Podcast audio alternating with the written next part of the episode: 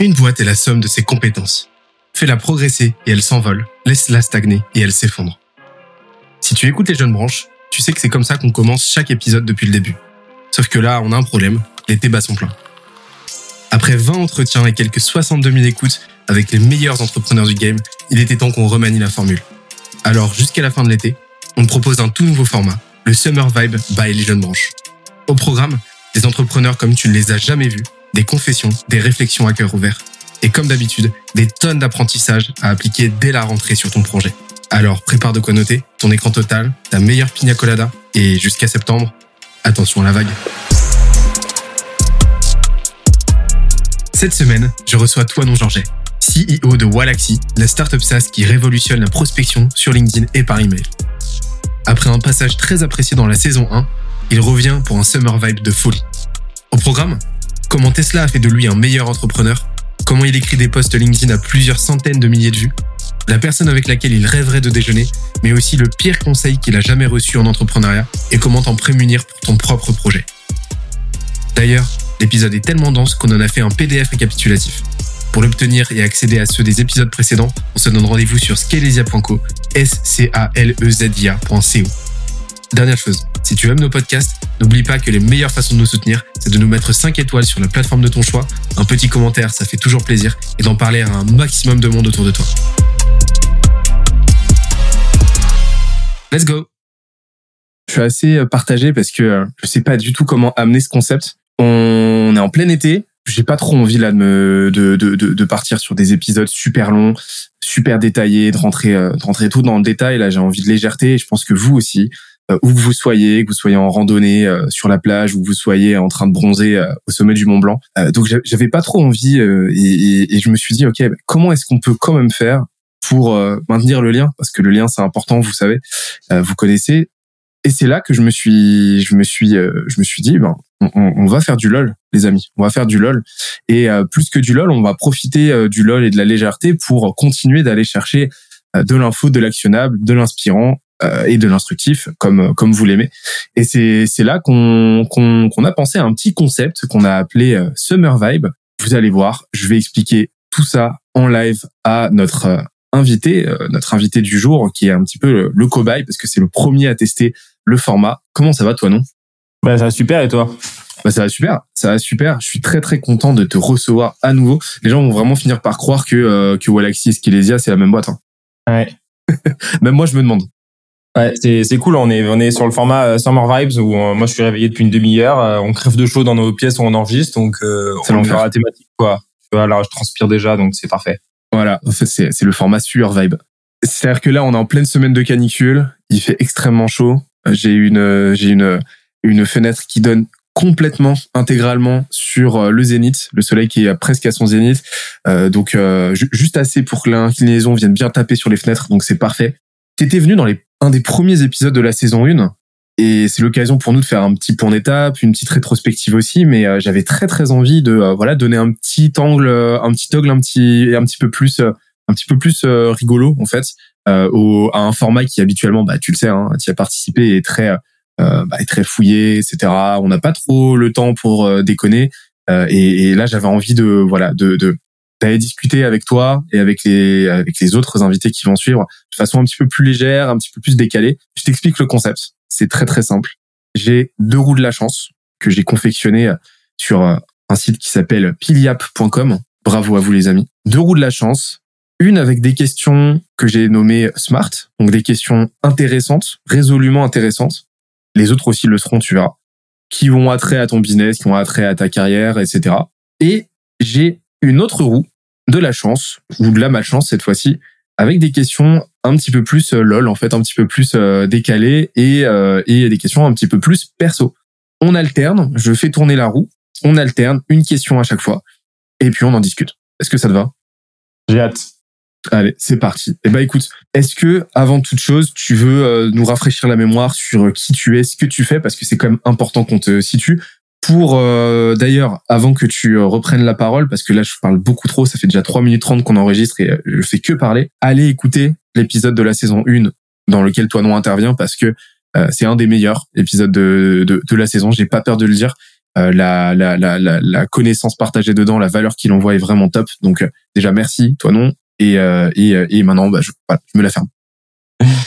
Alors pour me représenter, je suis ici au cofondateur de Walaxy, qui est un outil d'automatisation pour la prospection LinkedIn. Donc, on automatise les envois d'invitations et de messages sur LinkedIn, principalement dédiés aux petites boîtes et aux gens qui ont ni le temps ni les connaissances pour euh, faire de la prospection et qui pourtant ont besoin de trouver des clients comme les autres.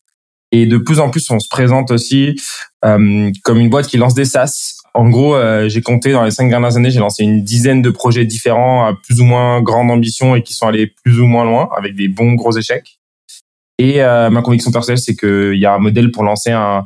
Alors, c'est un peu le, le, tous les buzzwords que tu mets dans la même phrase, mais un SaaS B2B en self-serve. Donc, en gros, euh, un logiciel euh, que tu vends sous forme d'abonnement destiné aux entreprises et avec un modèle de libre service. C'est-à-dire que tu n'as pas d'équipe sales et ton but, c'est de faire des outils qui sont simples euh, avec des monoproblèmes super solutions. Donc, tu prends un problème qui est assez simple et tu développes la solution qui répond parfaitement dans une niche. Et avec ça, tu trouves des, des adéquations produits-marché qui sont intéressantes et ça te permet d'aller assez vite sur des marchés et de lancer des outils. Donc ça, c'est un peu la vision de la boîte qu'on a aujourd'hui. même si on développe principalement Galaxy, on a ce truc en tête d'aller euh, d'aller lancer d'autres outils. Euh, on avait déjà discuté à l'époque où euh, tu avais vraiment cette vision un petit peu en startup studio et là, là, vous la réactivez cette vision quoi. Ouais, on avait cette vision, on s'est reconcentré parce qu'on a réalisé que on avait besoin de structurer l'équipe et d'aligner tout le monde sur la vision de Galaxy parce que c'est ça qui rapportait du cash, donc il fallait il fallait générer la machine à cash et faire en sorte qu'on soit tous alignés là-dessus. Et là, petit à petit, on commence à réfléchir maintenant que ça tourne pas mal à aller chercher des outils annexes, etc. Et on est en train de, de porter cette vision-là qui va mettre du temps. Et on reste euh, dans les dans les 12 prochains mois, c'est sûr qu'on va rester à 90% de focus sur Galaxy. Mais euh, on a ce truc en tête derrière de, de commencer à monter un startup studio et de tester différents modèles pour le, pour le startup studio. Ok, c'est vraiment cette vision en écosystème, quoi. C'est toujours euh, délicat parce que l'écosystème, ça reste euh, le moyen le plus puissant de, euh, de construire une barrière à l'entrée forte parce que les produits vont se nourrir les uns les autres. Et tu peux faire comme ça ping-pong, un petit peu, c'est vraiment le modèle Disney qui, à mon sens, c'est un des plus aboutis qui soit. mais mais le, le danger, c'est surtout quand tu es autofinancé, c'est c'est le défocus quoi. Ouais, exactement. Parfait. Le, le pitch, je dois dire que le pitch se s'enrichit s'enrichit de d'échange en échange. Ça c'est bon. Il s'affine, ouais. Il s'affine au fil du temps. Et au niveau chiffres, ça donne quoi? Aujourd'hui, si je te fais la petite liste des vanity métriques, donc on est à 60 000 utilisateurs.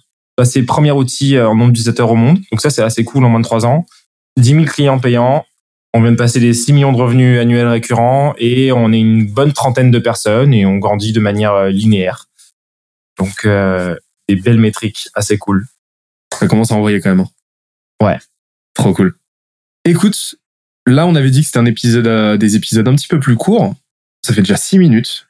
Je pense que c'est très bien pour une intro qui d'habitude dure entre 40 et 50 minutes en moyenne chez les jeunes branches. Donc je pense qu'on est pas mal. Je te propose de commencer par une voilà un petit échauffement. On commence par une, une question euh, smart. Ça te dit? Allez, parti. Allez, je clique pour faire tourner et on est parti. Hop. Et ça tourne, ça tourne. Il y aura un pire avec ton niveau de créativité. Hein.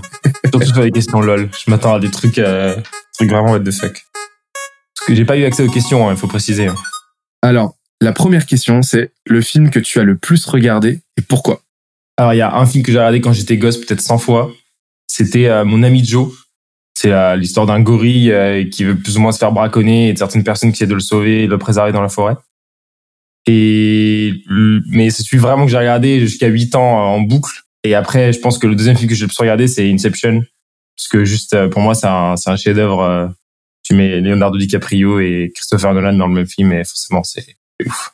Qu'est-ce qui fait que tu pourrais continuer de le regarder et que tu l'as autant regardé? C'est quoi les euh, outre le casting euh, Qu'est-ce qui t'a hum, qu'est-ce qui t'a plu là, dans, dans ce film? Qu'est-ce qui a fait écho chez toi? C'est l'univers dans lequel il t'emmène. Tu vois, moi, je suis vachement orienté euh, spiritualité, même les rêves, rêves lucides et tout. Je trouve ça assez passionnant de voir comment notre cerveau il fonctionne. Et là, ils ont poussé le truc en mode, tu as des niveaux de rêve, etc.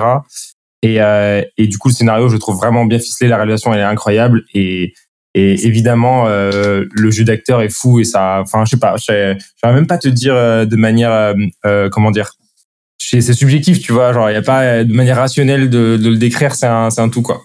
C'est pour moi, c'est très. Je sais pas ce que t'en penses, mais pour moi, ce, film est très. Euh, je l'ai vu qu'une fois. Faudrait que je regarde. Je regarde. Je pense que tu sais, ça fait partie des, des de, de, ces œuvres là que tu peux regarder un, millier de fois justement et, qui t'apporteront toujours quelque chose de nouveau, une, une, une, nouvelle brique élémentaire de compréhension. Mais pour moi, j'ai trouvé que c'était très très analogique de la de, de la façon dont la, la, connaissance du marginal se construit et, et, à quel point tu peux continuellement atteindre de nouveaux euh, de nouvelles profondeurs de compréhension d'un sujet et, euh, et, euh, et c'est quelque chose que tu vois qu'on reconnaît très très bien dans l'entrepreneuriat où euh, tu au début tu es dans ton Dunning Kruger tu as l'impression de tout connaître etc bim tu as signé tes premiers clients et tu te rends compte très très vite qu'en fait tu connais rien et que euh, et que et que tu dois continuer de creuser et à chaque nouveau nouveau niveau de profondeur que tu atteins bim c'est là que tu, tu te chopes le vertige et que tu, tu te rends compte à quel point, bim, tu redescends le stupide et à quel point t'en as encore, euh, t'en as encore des tonnes à, à, à connaître, à quel point il y a, y a des, des, des, des inconnus inconnus euh, qui te restent à explorer, quoi. C'est vrai que c'est une belle, une belle analogie euh, aussi au fait que plus ta boîte elle évolue, plus ton métier il change, donc plus tu as de nouvelles choses à apprendre et à chaque niveau, euh, tu as une, des, nouveaux, des nouveaux skills à, à maîtriser et ton métier il est complètement différent. quoi. Quand tu es une boîte de 5 personnes vs une boîte de 30 personnes, juste fais pas le même taf, quoi. C'est ça. C'est un peu s'avancer en profondeur, euh, plus ta boîte a grandi. Tu te réinventes et, et, euh, et la toupie, ça serait les KPI, quoi. Ce serait ton, euh, ce serait ton dashboard Data Studio qui, qui te permet d'éviter de partir en live. Écoute, parfait. Très, très bon choix de film. Et mon ami Joe, du coup, je l'ai pas vu, ah, il commence à être un peu vieux, mais il, je sais pas, moi, c'était mon film d'enfance. J'allais chez mes grands-parents et il était en cassette. À la fin, on l'avait tellement regardé que la cassette, elle était toute défoncée, mais. Elle a été pétée. Moi, c'était la folie des grandeurs. Euh, ma famille en pouvait plus. Ouais.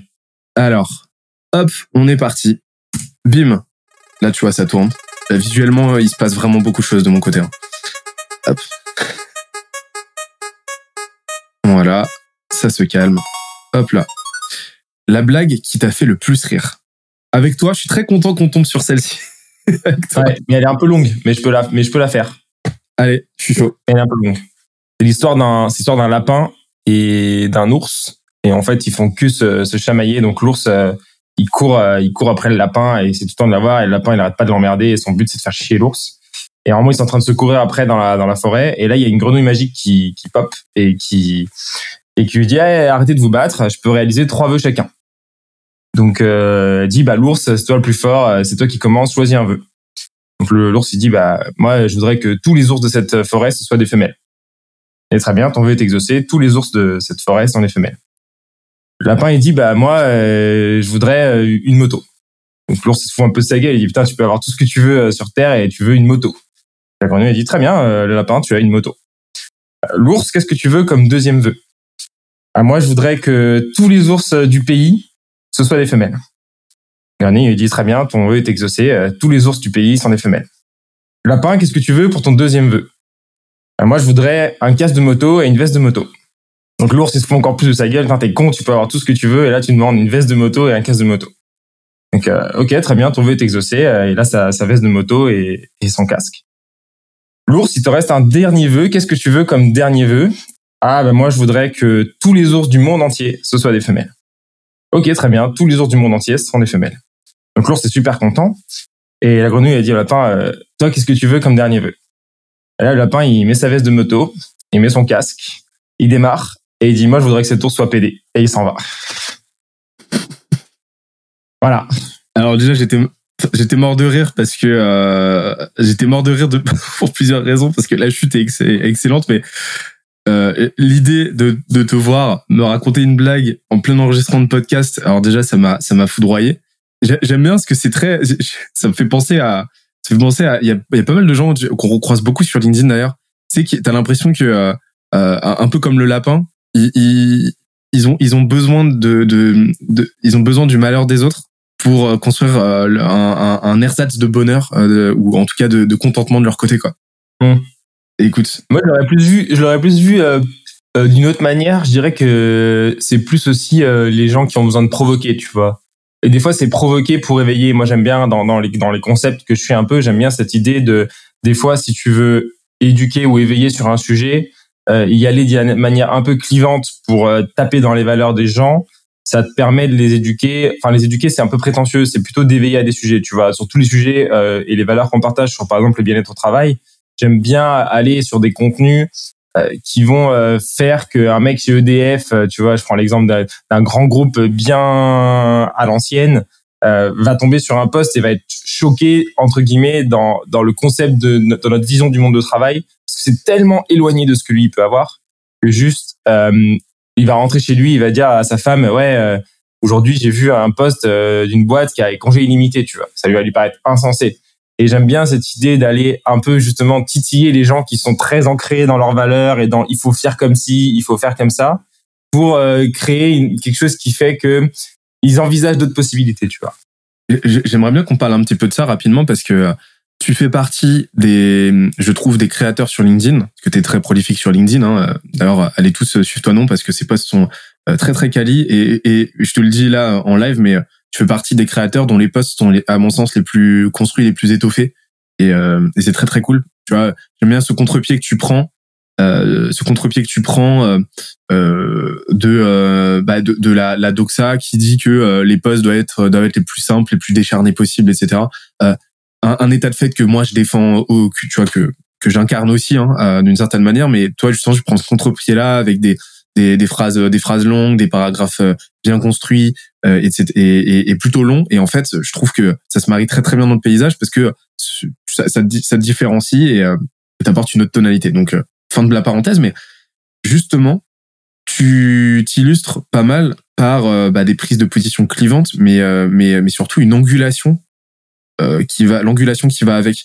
Est-ce que au, au, fil du temps, à force de prendre de prendre et de défendre ces positions, t'as as développé des des habitudes, des frameworks qui te permettent de, te mettre en valeur justement ces prises de position? C'est comment est-ce que tu fais? Est-ce que tu as, as, des t'as, des schémas euh, d'écriture qui te permettent de, euh, de, de, de, bien taper euh, comme il faut pour, pour que ton message passe?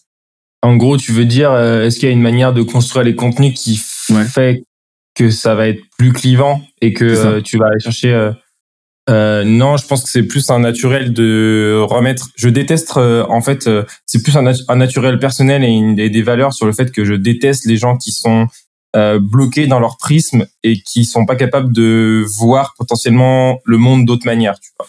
Et que ils sont ancrés dans leurs valeurs, dans leurs principes et ils sont ils refusent de voir le monde d'autre manière. C'est un truc très lié à mon éducation, tu vois. Mes parents sont journalistes et donc ils sont toujours euh, dans les débats en train un petit peu de prendre le point opposé parce que c'est un peu le rôle du journaliste, tu vois, de s'assurer qu'il y a un équilibre euh, dans le débat objectif, etc. Et donc, euh, tu vois, quand ils vont interviewer quelqu'un, bah, ils, vont, ils vont faire fi au maximum de leur euh, partie, de leur de leur préférence politique et de leurs valeurs, et ils vont toujours essayer d'aller un petit peu à l'opposé de la personne qu'ils sont en train d'interviewer, tu vois. Et du coup, j'aime bien cette idée. Euh, de toujours aller un petit peu à l'opposé des gens pour montrer qu'il y a d'autres choses et après le faire si possible avec un exercice entre guillemets de rhétorique, euh, c'est-à-dire souvent de la démonstration par l'absurde ou des choses qui vont être quasiment incontestables. Tu vois, il n'y a pas de débat. C'est c'est tu mets en avant euh, un fait ou quelque chose qui est tellement évident que c'est très difficile d'argumenter dans l'autre sens. Et donc par définition, tu viens un petit peu mettre les gens en difficulté avec leurs valeurs et leurs principes parce que c'est très très difficile de contester ce que tu es en train de dire. Tu vois. Et ça, j'adore cette idée-là où du coup, euh, ouais, la personne en face, elle est obligée soit euh, de se renfermer complètement et de dire lui c'est un gros con et de trouver des arguments qui vont être, bah, tu vois, un peu des arguments de hater, mais qui vont plus du tout être sur le sujet, mais sur la personne pour s'assurer qu'ils te décrédibilisent suffisamment dans leur dans leur euh, image personnelle pour que euh, ça remette pas en question leur valeur, ou alors ça va venir titiller leur valeur et ils vont se poser la question, tu vois.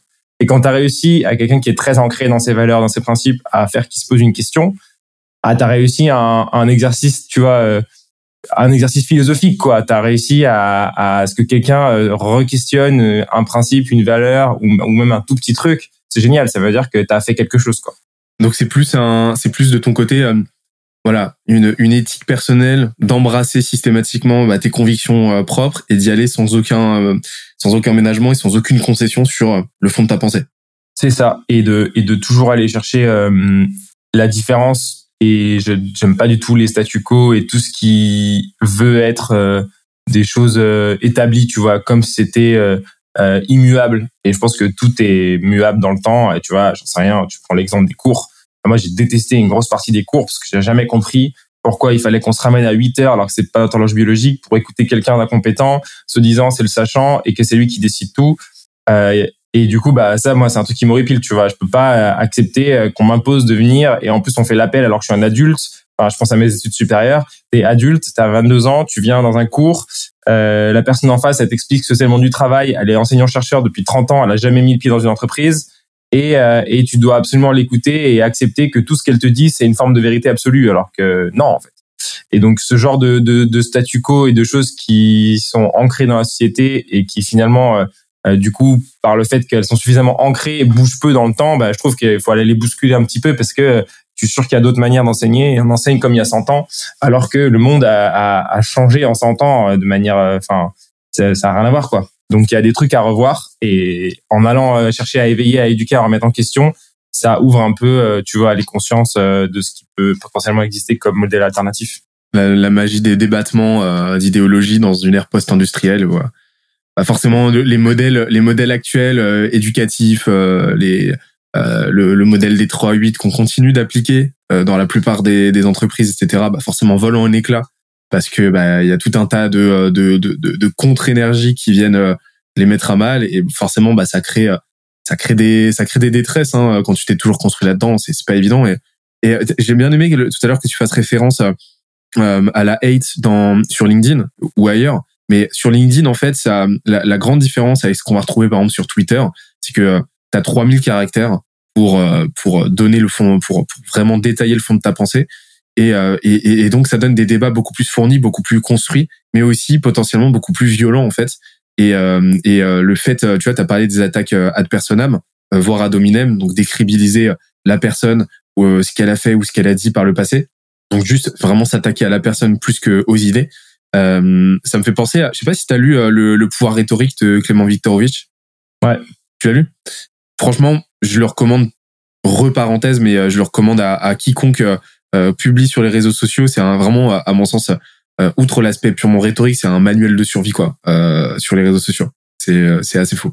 Écoute, je m'attendais pas à ce que les et les questions soient donnent des discussions aussi riches parce que là on pourrait partir on pourrait partir sur un épisode entier c'est trop trop bien moi j'aime beaucoup je, je, valide je te propose qu'on passe à la question suivante allez donc le roue de la, la chance cette fois-ci hein. pas de la malchance parce que là on est parti d'une blague quand même hein, pour en arriver à, au hater sur LinkedIn hein. c'est très très bon. J'aime beaucoup. Hop. Ouh là là. La personne avec laquelle tu aimerais déjeuner. Avec qui j'aurais pas déjeuné. Avec qui tu, euh, tu as pas encore déjeuné.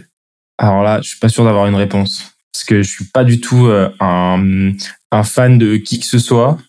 Et donc il y a pas forcément des gens avec qui euh, j'aurais particulièrement envie de déjeuner. Je vais faire une réponse, je vais trouver une réponse. Je vais te dire que ce serait, j'aurais pas forcément une personne donnée, mais j'aimerais beaucoup rencontrer des gars qui ont médité pendant 30 ou 40 ans de leur vie, tu vois. Et, qui, et pouvoir déjeuner, je sais pas, je sais pas si les mecs qui font au resto, euh, tu peux les inviter au resto, mais euh, passer, ouais, tu vas rencontrer bah, Dalai Lama, tu vois, quelqu'un vraiment euh, de spirituellement très inspirant, qui incarne la sagesse et avec qui, tu vois, tu discutes et en quelques phrases, le mec peut un peu te retourner le cerveau et, t'amener à voir le monde justement d'une manière que tu jamais, enfin, une vue du monde que tu jamais étudié toi-même et que le mec puisse en quelques phrases vraiment impacter ton existence.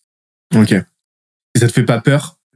Parce que des, des, des, échanges comme ça aussi transcendantaux, tu discutes avec un, un euh, le Dalai Lama, avec euh, Krishnamurti, tu vois, tu je pense que c'est le genre de d'échanges dont tu sors pas forcément indemne, tu vois. Ça te fait pas peur? Ah non, justement, c'est passionnant de te dire que ça vient justement remettre en question ton propre statu quo. T'as ton prisme de valeur, t'as ta manière de voir la vie, t'as ta manière de la mener et t'as quelqu'un qui potentiellement vient challenger tout ça dans la profondeur et donc ça te donne une nouvelle vision ça t'ouvre justement aussi aux autres prismes que toi t'as pas tu vois avec toutes les personnes euh, que tu peux croiser dans la vie qui ont des prismes différents des valeurs différentes et ça te ça t'ouvre potentiellement une nouvelle fenêtre par laquelle regarder le monde et se dire ah ben en fait il n'y a pas que la mienne du l'entrepreneur euh, euh, éduqué euh, de la startup nation française dans son pays éduqué. tu vois, il y a tellement de, de, de manières de voir le monde que ça t'ouvre un petit peu à d'autres choses que t'as pas forcément l'habitude. surtout dans cet écosystème dans lequel on est, tu vois, professionnellement, où c'est une bulle. on est un petit pourcentage de la population très élitiste et on fait des leçons de morale sur le monde du travail, alors que tu vois le modèle s'applique pas du tout euh, à l'agriculteur du pays d'Afrique ou euh, ne serait-ce même qu'à euh, une boîte de menuiserie perdue dans la Creuse, tu vois. Et on est en train de vanter des modèles start-up du monde du travail qui sont hyper spécifiques au tertiaire, au, travail de bureau, voire au travail dans la tech, tu vois. Donc c'est intéressant d'aller, je trouve, se challenger et justement essayer de s'ouvrir sur les autres vues du monde, qui est un exercice qui est potentiellement difficile parce que justement, tu es dans ton quotidien, tu vois les choses de ta, à ta manière, etc. On, parlait tout à l'heure, ça c'est un truc que tu peux faire, euh, qu'on peut faire soi-même, tu sais, c'est, euh, on parlait de rhétorique tout à l'heure. Il y a un exercice antique, c'est, je crois que c'est l'exercice rhétorique antique le plus, le plus ancien. C'est le dissoi logoi. Je sais pas si tu vois ce que c'est. C'est, euh, tu prends, bah, tu prends un sujet, tu as deux approches. Soit tu vas faire l'éloge d'un truc qui est tout sauf élogieux, enfin, tu vois, qui est insupportable, genre tu vas faire l'éloge du moustique. Tu vois. soit tu vas prendre une thèse dans laquelle tu, tu, potentiellement tu crois à toi profondément et tu vas, tu vas la démonter mais de la façon la plus euh, acharnée possible. En fait, ça c'est un, excellent moyen, tu vois, aussi de de, de, simuler ce déj avec le Dalai Lama, euh, parce que ça te permet aussi d'aller euh, au, fond du fond des limites de ta propre pensée. Ouais, c'est un peu ce dont je te parlais tout à l'heure de, de justement euh, cet aspect journalistique de dès que tu prends une position, essayer de te dire quels sont les contre-arguments et qu'est-ce qui fait que forcément ta position à un moment ou à un autre elle est biaisée par ta culture, par ce que tu as vécu, etc. Et qu'il y a des d'autres manières de voir le même sujet, le même débat euh, en fonction euh, du ton prisme de valeur, de tes expériences, de, de, ce genre de choses, et que du coup l'exercice du journaliste justement étant d'être toujours euh, un petit peu opposé à la personne que tu interviews, en tout cas dans les débats politiques, tu vois, dès qu'il y a des, débats sur ouais sur les sujets politiques, bah ton rôle c'est euh, un petit peu d'aller voir le prisme opposé et essayer de challenger la personne dans ses positions. Et donc, quand tu fais cet exercice, c'est exactement ce que tu dis, c'est d'arriver à, à, prendre ta position et de dire, OK, bah, tu vois, là, je te le dis, euh, oui, on porte un monde, une vision du monde de travail qui est euh, euh, orientée sur le bonheur des salariés, avec des aménagements d'emploi du temps qui sont les plus possibles, des conditions qui sont les plus basées sur la responsabilité individuelle, etc. C'est beau, mais euh, c'est une vision tellement petite du monde du travail et tellement liée à notre industrie que tu peux facilement faire un exercice rhétorique et dire bah ouais mais donc comment on fait pour les gars qui sont à la chaîne? Il faut que l'entreprise tourne donc, euh, tu peux pas leur mettre des congés illimités et des, horaires souples parce que les gars, à un moment, faut l'entreprise est en 24-24. Et donc, tu as cette idée d'aller chercher un petit peu sur les, les oppositions à, à, ta thématique, à ta, à ta position et d'essayer de voir euh, bah, justement le monde d'une autre manière. D'autant plus quand tu as une personal brand, tu vois, quand tu commences à être une personnalité un peu publique, etc. Pour moi, c'est quelque chose d'absolument nécessaire. Tu vois, d'aller creuser toi-même les, les, limites de ta propre euh, idéologie, en fait pour toi-même identifier les objections potentielles que tu peux recevoir, les attaques que tu peux recevoir. Euh, Parce que euh, ça te permet de t'y préparer, ça te permet de mieux les contrecarrer quand elles arrivent, et, euh, et tu les retrouves pas pris au dépourvu. En fait, pour moi, c'est une absolue nécessité même. Euh. Et, moi, j'aime bien faire ça aussi hein, dans les contenus. Justement, des fois, j'avais fait plusieurs posts sur les congés limités, dont un qui expliquait pourquoi c'était pas une bonne politique, tu vois, et de, et de, la mettre en opposition et expliquer, bah, justement, dans un contenu LinkedIn, le problème, c'est que pas la place à la nuance la, la, nuance, elle fait pas partie de ton contenu. Donc, tu es obligé de, de, voilà, de combattre un ennemi, de prendre une position. Si tu fais thèse, antithèse, synthèse, ça intéresse personne. Par contre, tu peux, sur différents contenus, euh, justement, prendre une position et t'amuser à, au, poste suivant à prendre plus ou moins la position opposée en expliquant pourquoi ton poste précédent, il est faux, tu vois. ça, c'est assez intéressant comme exercice aussi.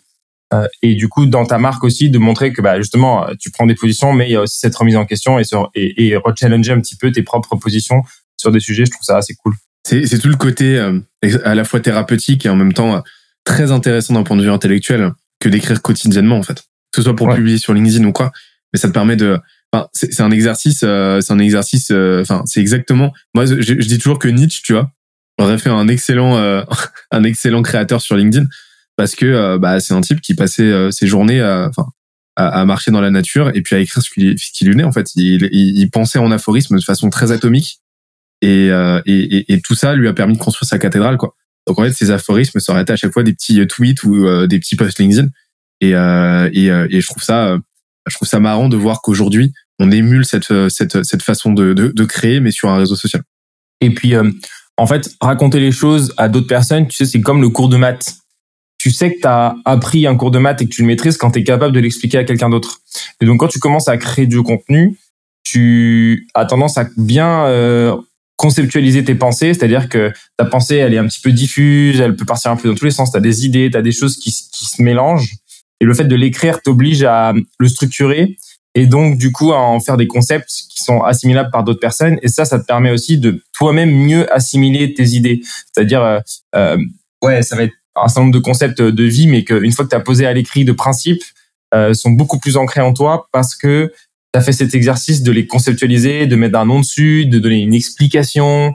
Et ça, c'est vachement intéressant. Après, bah, pour élargir ta vision du monde, justement, et dire, ah bah oui, je reconnais tel concept, tu vois. Ce que tu fais beaucoup dans, dans les épisodes euh, Scalesia, où justement, c'est assez marrant de voir que l'invité vient, euh, raconte une partie de son histoire personnelle ou de sa boîte, etc. Et toi, tu es capable de repérer le concept qui est derrière et du coup euh, de le réexpliquer avec le concept plus général qui va du coup permettre aussi à l'auditeur de ok bah oui tel entrepreneur il a vécu ça et euh, ça correspond à tel concept et donc tel concept maintenant je peux le reporter sur mon business ou je peux le reporter sur ma vie parce que c'est devenu un concept qui est plus ou moins transposable euh, d'une histoire à une autre. J'aime beaucoup. J'aime beaucoup la façon dont tu as, résumé mon travail dans les jeunes branches parce que c'est exactement ça. Écoute, on a fait huit minutes passées sur, sur cette question. Et, euh, et, et euh, je, je, me retiens de te, de te poser la question qui ferait que l'épisode durerait deux heures et demie. Donc je voilà, je, je la garde peut-être pour plus tard, mais euh, on va passer à la question suivante. Je retourne sur la route de la malchance et on est parti. Hop là, ça tourne. Ah, je me fais emporter par le vortex là. Alors là, ça ralentit, ça ralentit. Tu vois pas, mais... Ah, je suis sous hypnose. Alors, c'est quoi le dernier truc que tu as acheté?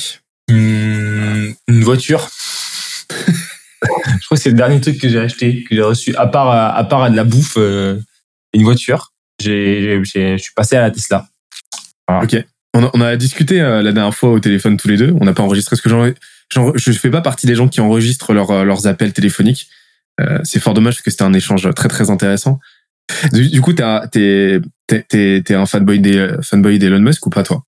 Pas du tout. Je, je, je, trouve que c'est un bon entrepreneur dans ses capacités à avoir généré des idées et lancé un certain nombre de business. Je pense que c'est un piètre manager et au niveau humain, on n'est pas dans les mêmes valeurs.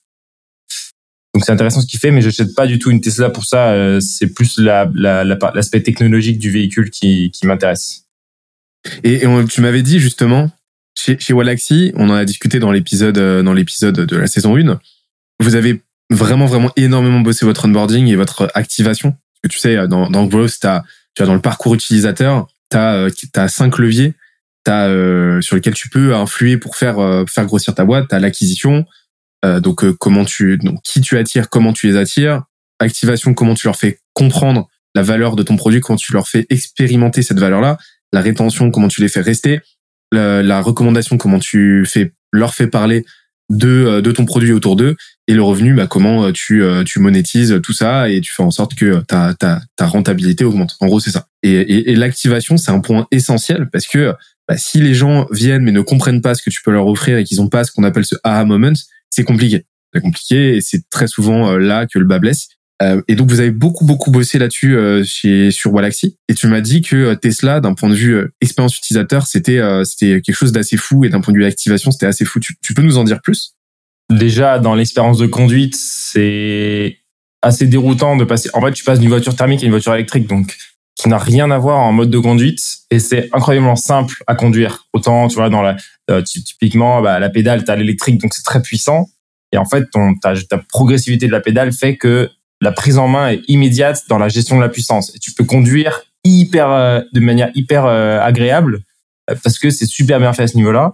Ensuite, tout est centralisé sur une tablette. Donc, j'imagine que quand tu as 60 ans et que tu pas né avec l'informatique, c'est peut-être compliqué, mais tu es sur une interface qui est, qui est Apple-like. Donc, au niveau de l'expérience ils ont à peu près tout copié. Donc, t'es pas perdu. Et l'expérience de la tablette fait que tu trouves tout rapidement. Et après, ça va être que du petit détail. Et pour moi, si on, si on fait l'analogie avec des produits, des produits SaaS particulièrement, parce que moi c'est ce que je connais, c'est cette idée de des fois tu dois pas ajouter une fonction. Les meilleures fonctionnalités sont celles qui diminuent la complexité, tu vois, euh, et pas celles qui en ajoutent. Donc j'en sais rien, tu peux, je, je, pas forcément de contre-exemple, mais sur la Tesla, tu as un certain nombre de fonctionnalités que tu peux gérer depuis ton téléphone.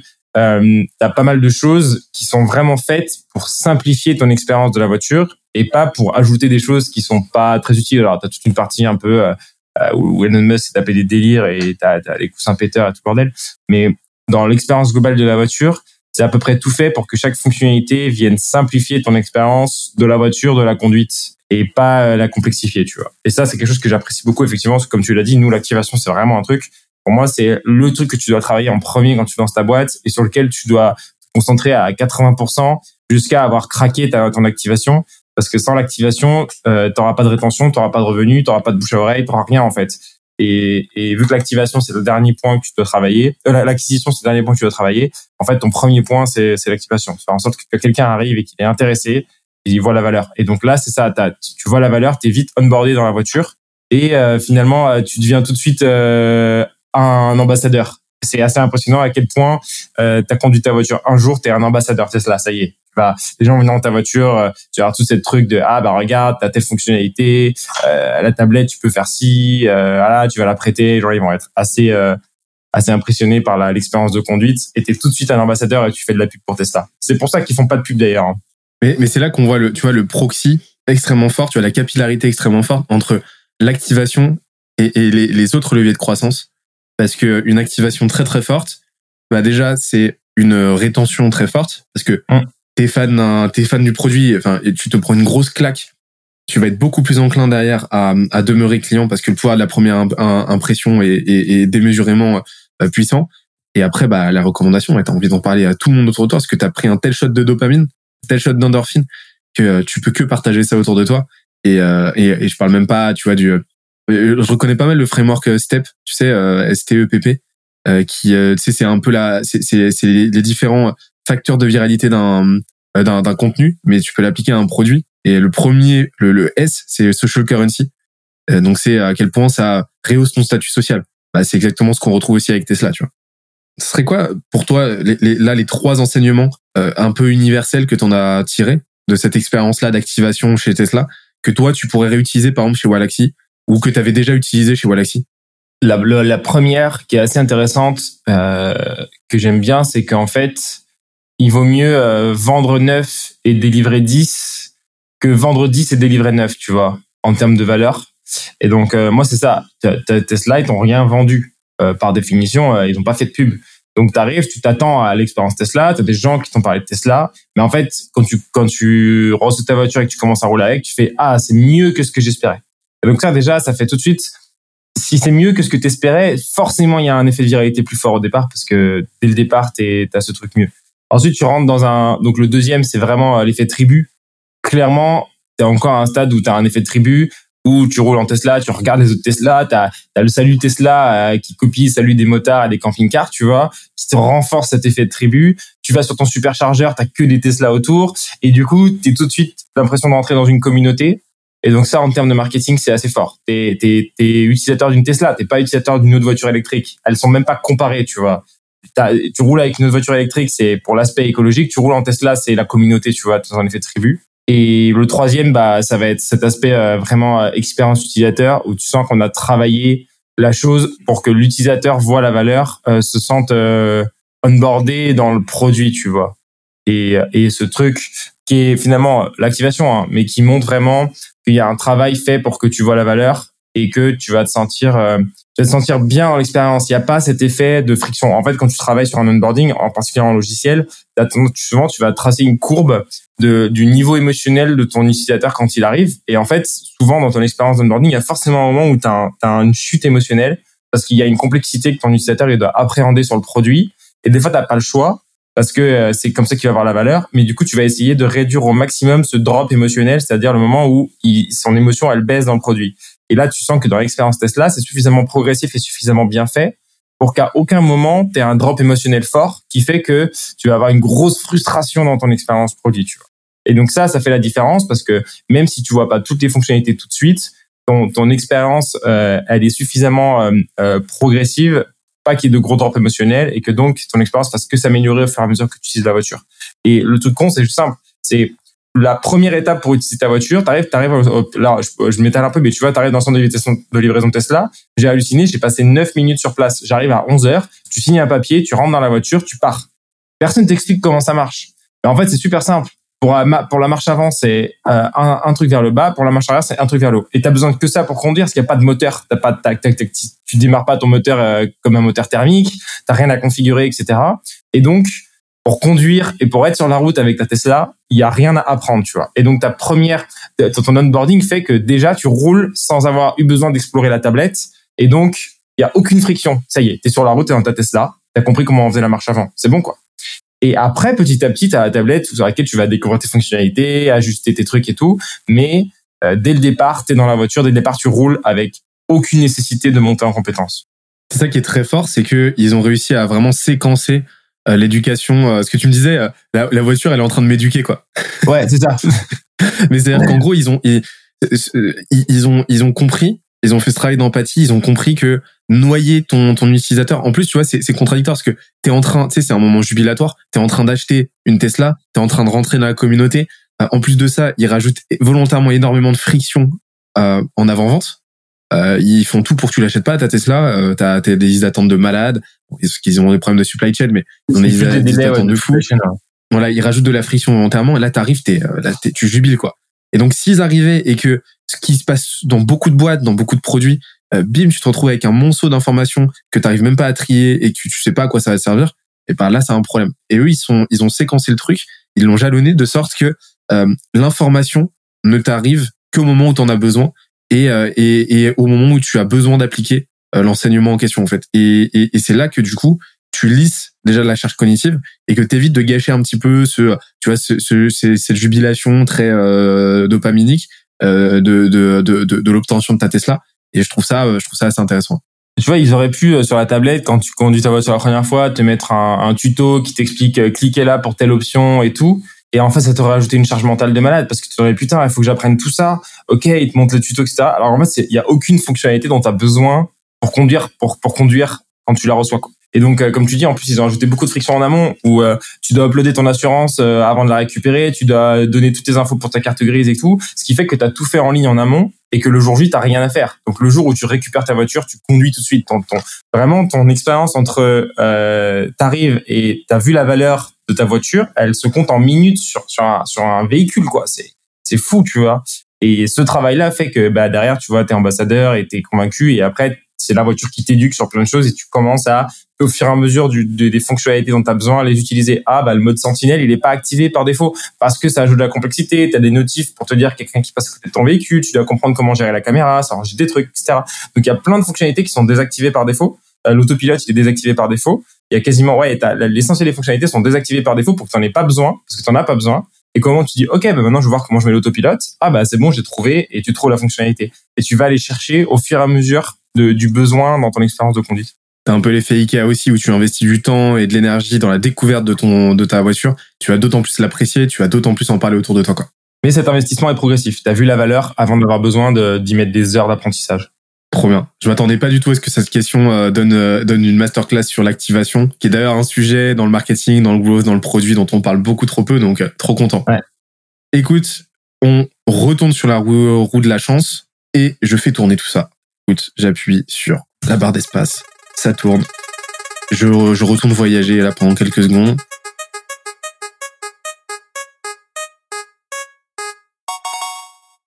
Hop, alors, question un petit peu, un petit peu deep. Hein. Allez. Le pire conseil qu'on t'ait donné?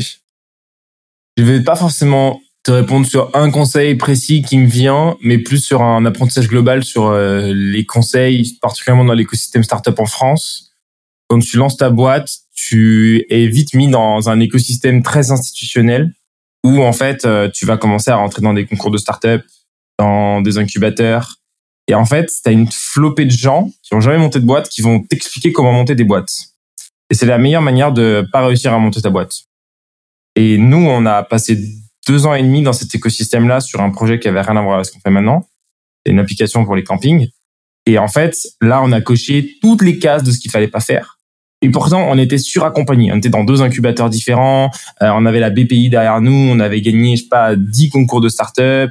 On avait toutes les raisons d'être bien accompagné, de t'imaginer justement dans cette fameuse euh, euh, traversée du désert de l'entrepreneur où tu es tout seul. Euh, ben en fait, non, on avait plein de gens avec nous.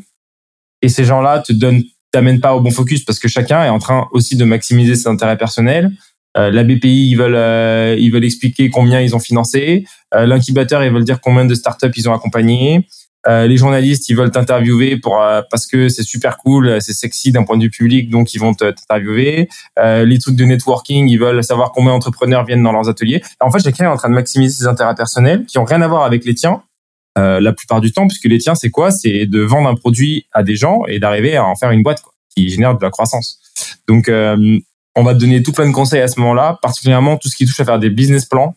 Et où euh, moi, je me suis retrouvé à passer trois semaines entières de, de, de temps plein à rédiger un business plan de malade euh, qui faisait genre 40 pages avec une étude de marché, avec euh, la vision du produit, etc. Et pendant ce temps-là, tu travailles ni sur ton produit, ni sur tes clients, ni sur ton process sales, etc. Et en fait, c'est du temps perdu. Et donc, euh, c'est pas un conseil donné, c'est plus le fait que cet écosystème institutionnel est puissant. Hein. Il est, il est utile hein, pour beaucoup de gens parce que il, il t'apprend plein de choses. Tu as des ateliers de formation sur les prévisions financières, sur un certain nombre de choses. Mais il est là pour maximiser ses intérêts personnels et oublie pas qu'à la fin de la journée, c'est toi qui fais avancer ta boîte en fait. Et que eux, ils vont pas faire avancer ta boîte. Donc tout ça, ça doit toujours être que du bonus et jamais un truc sur lequel tu dois te reposer, que ce soit les financements publics, les aides des incubateurs, les mises en relation, etc. Tout ça, pour moi, c'est du bonus et tu dois jamais perdre le cap que c'est toi qui vas monter ta boîte et qu'il y a personne qui va le faire à ta place. Et en fait, c'est le défaut de ce système, c'est qu'il te laisse entendre que finalement, il y a beaucoup de gens qui sont là pour t'aider et tu as l'impression que les gens vont faire une partie du taf à ta place et c'est pas le cas. Et, je, je, je, complète avec ce que tu as dit tout à l'heure qui était extrêmement pertinent, c'est euh, ces gens-là veulent ton bien, mais ils veulent d'autres, ils veulent encore plus le leur et, et, ils seront toujours avant tout alignés sur leurs propres intérêts. Bien sûr, c'est normal. C'est normal. On peut pas leur en vouloir, mais euh, pour moi, euh, c'est la, c'est de la responsabilité de, de l'entrepreneur euh, que d'en avoir conscience en fait. Mm. Et de se dire que bah oui, forcément, euh, l'incubateur, il a ses propres KPI, il a ses propres indicateurs de succès et qui sont corrélés à ses performances à lui et pas aux tiennes. Enfin, il y, a un lien certain entre les deux. Mais, mais ça, faut, faut, faut pas l'oublier que l'incubateur, il est là avant tout parce qu'il doit aussi lui prospérer en tant qu'entreprise. Ouais. Et du coup, T'es content quand t'as fait ton business plan pendant trois semaines et que ton chargé de mission de l'incubateur, il te dit ouais, il est super ton business plan, c'est le meilleur que j'ai jamais vu de ma vie. Ouais, super. Bon bah j'ai toujours pas de client en fait, donc euh, il, il, faut remettre ça, euh, tu vois, dans son contexte et, et bien vérifier. Euh. Mais c'est pas une critique de leur part. Hein. Il y a des gens, il y a des gens passionnés qui font un taf de malade pour aider les boîtes à se lancer et tout. C'est juste que on cherche tout le temps à te détourner de ton intention et en fait, ton attention, c'est ta principale, ton temps et ton attention, c'est tes deux outils, tes deux euh, ressources les plus précieuses quand tu lances ta boîte. Et du coup, tout ce qui vient chercher à détourner un des deux, euh, il faut être hyper vigilant sur le fait que potentiellement, ça t'amène pas au bon endroit. Et encore aujourd'hui, il y a des mecs, j'ai discuté l'autre jour avec un entrepreneur, ça m'a fait rigoler. Euh, il vient voir, ouais, euh, donne-moi ton numéro, je vais te mettre en relation avec la CCI du Gard. Ils veulent que tu fasses une intervention auprès de leur réseau de PME. Et bah non, en fait. Il me dit, mais si, si, c'est super, une super opportunité pour ton business. Je dis, non, mais en fait, euh, tu es en train de me dire que je vais devoir passer une demi-journée, euh, aller en voiture, parler à des institutionnels, euh, à 10 gars, qui, euh, à qui je vais faire une presse de je sais pas quoi. Et ils vont être contents. Ben, en fait, moi, d'un point de vue business, une demi-journée, je peux écrire peut-être 30 posts LinkedIn. T'imagines, je peux toucher 200 000 personnes sur LinkedIn avec le même temps j'ai pas du tout un bon retour sur investissement à aller me faire flatter l'ego euh, d'un point de par 10 10 PME tu vois ou 10 mecs de la CCI qui vont être super contents de m'avoir et tout et qui vont faire waouh c'est génial ce que vous faites. Mais ça va juste flatter mon ego ça va être de la de la métrique vaniteuse. Et donc euh, et ils comprenaient pas. Et c'était vraiment marrant cette situation où ils comprenaient pas pourquoi euh, je pouvais refuser euh, une opportunité d'aller pitcher un truc à la CCI tu vois. Et c'est une opportunité en or toi non tu te rends pas compte? Bah ouais. Il y en a des tonnes qui adoreraient avoir cette chance là et, et, du coup, tu vois, tu passes, quand tu dis non à des trucs comme ça, tu passes pour un prétentieux. Ah ouais, genre, t'as pas besoin d'institutionnel et tout. Mais c'est, c'est pas juste une question de prétention, c'est juste, tu regardes ton temps et tu dis où, où il est le mieux placé et c'est ta principale ressource d'entrepreneur. Donc, il faut la placer euh, là où c'est mieux. Et c'est comme si, je viens de voir avec une opportunité, d'investissement où je te dis, tu mets 10 000 euros dans mon truc, tu vas gagner 10 fois moins qu'à côté, bah, tu vas me dire non, en fait. c'est normal. C'est pas une bonne affectation de ta ressource. Je euh, je, peux pas être plus d'accord que ça. Et, et, et d'expérience, hein qui que ce soit, les institutions, les clients, etc., euh, ont pas besoin que tu te déplaces pour un pitch. Euh, d'autant plus si tu es actif en ligne, ils sauront te trouver. Hein. Ouais. Si tu travailles déjà euh, ta présence en ligne, si tu publies du contenu, si tu fais parler toi avec ton produit, avec tes prises de position, etc., euh, c'est pas un pitch, euh, c'est pas un pitch de, de 10 minutes devant 50 personnes qui va qui va, changer la face de ton de ton business. Et, et pour moi, ce qui, ce qui nous a le plus appris, au moment où on a pivoté et on a fait le choix justement de plus du tout parler à l'institutionnel, de plus aller le, chercher des fonds publics, etc. C'est vraiment, euh, on peut penser ce qu'on veut du personnage parce que voilà, il est, un petit peu, euh, un petit peu euh, malhonnête, mais Oussama Hamar et ses vidéos de The Family et de Coup d'État qui commencent, qui ont bientôt 10 ans, sont toujours d'une pertinence incroyable. Et nous, c'est avec ça qu'on a appris à monter une boîte. Et évidemment, le mec fait du storytelling et évidemment, il y a la moitié des choses qu'il raconte qui sont fausses dans les histoires mais il a une telle capacité à justement transmettre du concept et être très clivant dans ses prises de position et il te permet d'avoir un cap quand tu montes ta boîte et d'aller vraiment à l'essentiel et de t'écarter de toutes ces choses qui sont qui sont vaniteuses et qui flattent l'ego et qui du coup sont très voilà c'est l'appel de la sirène hein. t'as tout le temps envie d'aller bah ouais les médias veulent te parler etc ouais mais le média en fait si ton audience elle est pas dessus euh, ça sert à rien d'aller parler aux médias quoi. Écoute, on retourne sur la roue de la malchance. Allez, Je la fais tourner. bonne question. Ouais, elles, elles sont, t'as t'as vu, elles sont toutes incroyables. Ouais, elles sont C'est géniales. d'une qualité rare. On, on a J'adore bossé. cet exercice. J'adore comment on a on a détourné les réponses aussi pour repartir sur des concepts euh, business ou philosophiques euh, à partir d'une blague quand même hein. T'as vu un peu? Ou de l'achat d'une voiture. On est bon, hein Alors, peux-tu nous parler du dernier post que tu as publié sur les réseaux sociaux? Ah, tu me fais plaisir. Tu pouvais pas, tu pouvais pas tomber le meilleur jour pour poser cette question. Parce que j'ai fait un post hier sur, ah, et tu sais, parce qu'on a discuté euh, un petit peu euh, avant, j'ai fait un post hier sur euh, le bien-être des salariés. Mais plus précisément, c'est un post qui a été rédigé à 100% par une IA. La fameuse donc, donc là, tu peux pas tomber mieux parce que c'est un défi qu'on m'a donné dans un webinaire il y a quelques mois. On m'a dit, euh, ouais, rédige, euh, pas chaud de publier un post euh, 100% fait avec un, une IA. Donc en l'occurrence GPT-3 qui est l'IA, euh, euh, l'IA euh, qu'on appelle NLP, NLP, donc euh, Natural Language Processing. Donc en gros, une IA qui est capable de générer du texte euh, cohérent. C'est la plus avancée aujourd'hui sur le marché. Et du coup, euh, j'ai fait l'exercice de. Donc c'est une IA qui fonctionne par l'exemple. Donc en fait, tu lui donnes, euh, tu donnes une instruction. Donc je lui ai donné l'instruction, je lui dit rédige-moi un post en français, un post LinkedIn en français sur euh, le bien-être des salariés dans euh, le monde du travail actuel. Et ensuite, je lui ai donné un exemple d'un de mes posts sur les congés illimités pour qu'elle comprenne un peu le format que j'attendais. Et donc tu lui dis, tu lui donnes ton instruction, tu lui dis exemple deux points, tu mets ton post, et ensuite tu lui mets post et tu mets deux points et t'attends qu'elle complète. Et elle m'a fait un post. Euh, alors il m'a fallu trois itérations, donc c'est pas beaucoup. Hein. J'ai lancé trois fois la machine pour avoir un post vraiment quali. Le, le copywriting est pas incroyable, elle fait des phrases un peu longues, c'est un peu mécanique, mais franchement sur la pertinence du sujet, les exemples qui sont choisis, c'est assez fou. Donc euh, vous irez voir le post qui est publié si ça vous intéresse, le post qui est publié le 11 juillet euh, sur mon profil. C'est un post qui est 100% généré par une IA. J'ai juste coupé quelques phrases en mettant des points à la place pour que ce soit un peu plus impactant. Mais sinon, j'ai rien retouché au contenu. Donc vraiment, euh, la, la question de fin qui dit et vous, que pensez-vous du monde du travail de demain et tout, c'est 100% l'IA qui l'a généré. Et, euh, et là, j'ai vu ce matin, il a fait 10 000 vues, donc c'est quand même euh, c'est dans, dans ma moyenne base des posts, mais ça reste un post qui a fait euh, 10 000 vues et qui est 100% généré par une IA et je trouve ça absolument fascinant. On en avait parlé ensemble. De, donc l'IA c'est euh, GPT-3, hein, c'est euh, Ouais. l'IA d'OpenAI. Euh, et euh, et c'est vrai que tu à lire le post, franchement, parce que là, là, là, je suis en train, je, je suis retourné le voir parce que tu me l'avais fait lire sur Slack, mais je suis retourné le voir et euh, franchement, on, on dirait le post. J'ai deux choses à, à observer, c'est que on, on dirait vraiment le post de quelqu'un qui débute sur LinkedIn. Ouais, Donc tu sais qu'il reste encore, euh, voilà, qui, euh, qui qui sait écrire, etc., mais qui est pas encore, euh, tu vois, rompu au canon du réseau, etc clairement. et qui est encore un petit peu timide, qui se lâche pas trop. On dirait vraiment que l'IA, euh, l'IA débute et euh, et ça et donc c'est c'est très marrant à voir et, et on peut voir en fait aussi euh, quelqu'un qui publie euh, ce post là sur un sur un, un, un profil un profil récent euh, Ouais. va clairement pas recevoir les 106 likes que tu as reçus, les 107 likes maintenant avec le mien et on voit en fait l'impact euh, tu vois les effets cumulatifs Oui. d'un profil, c'est-à-dire que euh, passer un certain seuil, tu vas, enfin, au fil du temps, tu vas, ton seuil de performance, en fait, donc performance minimale, performance maximale, va nécessairement augmenter. Euh, ce qui fait que, bah, aujourd'hui, ton profil, tu sais que quoi que tu publies, tu vas faire minimum, euh, tu vas faire minimum, euh, euh, je sais pas, tu vas faire minimum 100 likes. Voilà. Ouais. Euh, pourquoi? Parce que bah, tu as bâti une relation avec ton audience, parce que tu as, euh, bah, tu bénéficies en fait de tous ces effets cumulés.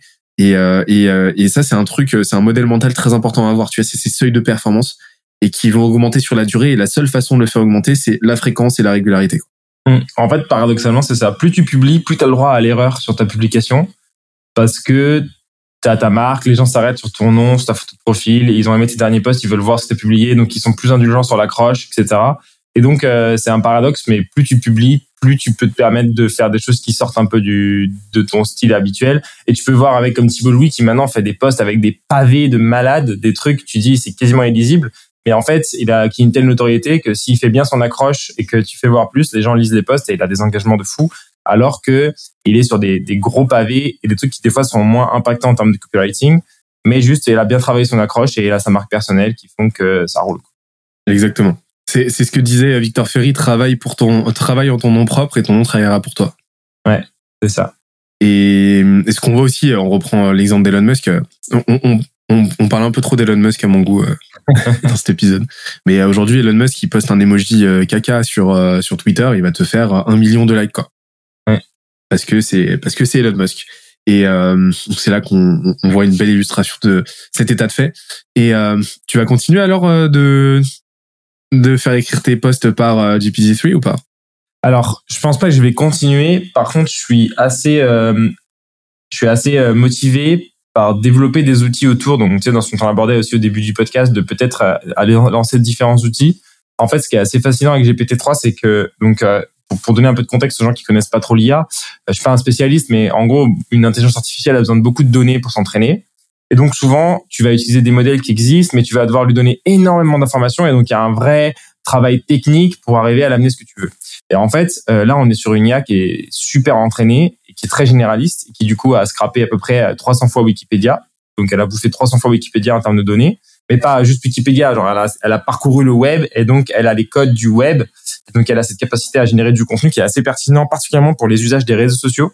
Donc j'avais déjà fait l'exercice pour lui faire de mon côté pour lui faire rédiger des faux commentaires hyper pertinents, pour lui faire rédiger des tweets à partir d'un post LinkedIn hyper pertinent. Et donc mon idée c'est plutôt peut-être d'aller développer différents modules sur un outil qui permettent d'assister le créateur de contenu. Donc en gros aujourd'hui, je crois pas que tu peux justement quand tu vois un peu la mécanique euh, du poste, tu peux difficilement 100% automatiser ta création de contenu. Par contre, tu as une nouvelle manière de réfléchir et tu as un peu un cerveau externe qui peut t'amener à des angles, à des approches différentes sur tes contenus. Et donc, particulièrement dans le travail du repurposing, je trouve ça hyper intéressant et je pense qu'il y a des choses à faire pour euh, assister l'humain, c'est-à-dire te faire des propositions de contenu et que tu puisses les retravailler, te les, te les, te les, te les approprier mais en te générant de l'idée, en te générant des angles d'approche. Et donc typiquement, voilà, là on est sur euh, une instruction qui est assez générale. Tu vois, fais-moi un post sur le, monde du travail de demain, et d'un seul coup, tu as un truc hyper pertinent avec des exemples qui parlent de boîtes existantes, des, vrais exemples. Tu vois, l'IA illustre en disant ouais, Airbnb ils ont les congés limités, Virgin ils ont euh, cinq jours de congés par semaine, et je sais plus quel autre exemple qu'elle prend. C'est assez fou. Et donc, euh, je vais pas continuer. Par contre, je réfléchis sérieusement à faire des petits outils qui permettraient d'assister le créateur de contenu par exemple, sur euh, générer des accroches aussi. Euh, potentiellement, tu écris ton post et tu lui dis génère-moi des accroches et elle te génère 5 six accroches différentes. Ça te permet de trouver celle qui te plaît le plus, qui te paraît euh, la plus impactante, tu vois. Et il y a des moyens d'entraîner, de, de, de, donner des exemples qui sont pertinents et d'arriver à des choses comme ça. Qui pour moi va être important dans le futur parce que on est dans une, une ère d'infobésité, donc il y a de plus en plus de contenu qui est créé. Euh, il y a de plus en plus de concurrence et donc tu as besoin de faire ce travail de report placing que toi tu fais très bien et que tu la content factory et que nous on a appelé aussi la content factory en interne et qu'on est en train vraiment euh, de passer à l'échelle. Et du coup bah à mon avis l'IA est un super assistant de l'humain euh, pour faire cet exercice. Et, sur plein d'autres types de création de contenu du coup en, faisant cet exercice là avec GPT-3 petite anecdote ma mère qui est journaliste elle fait souvent des mini articles web sur des sur des faits divers tu vois. Et en fait, la plupart des faits divers sont basés sur un message qu'elle reçoit sur un WhatsApp des pompiers euh, qui vont lui qui va lui donner l'essentiel des infos. Et ça lui prend pas mal de temps de faire ce petit travail. Et donc, on s'est amusé à, à, lui donner le, bon format à l'IA pour qu'à partir du message des pompiers, elle soit capable de générer la petite article de presse de 300 mots euh, basé sur ce fait divers. Et c'est pareil, c'est impressionnant à quel point elle est pertinente et tu as deux, trois petits trucs à retoucher dedans.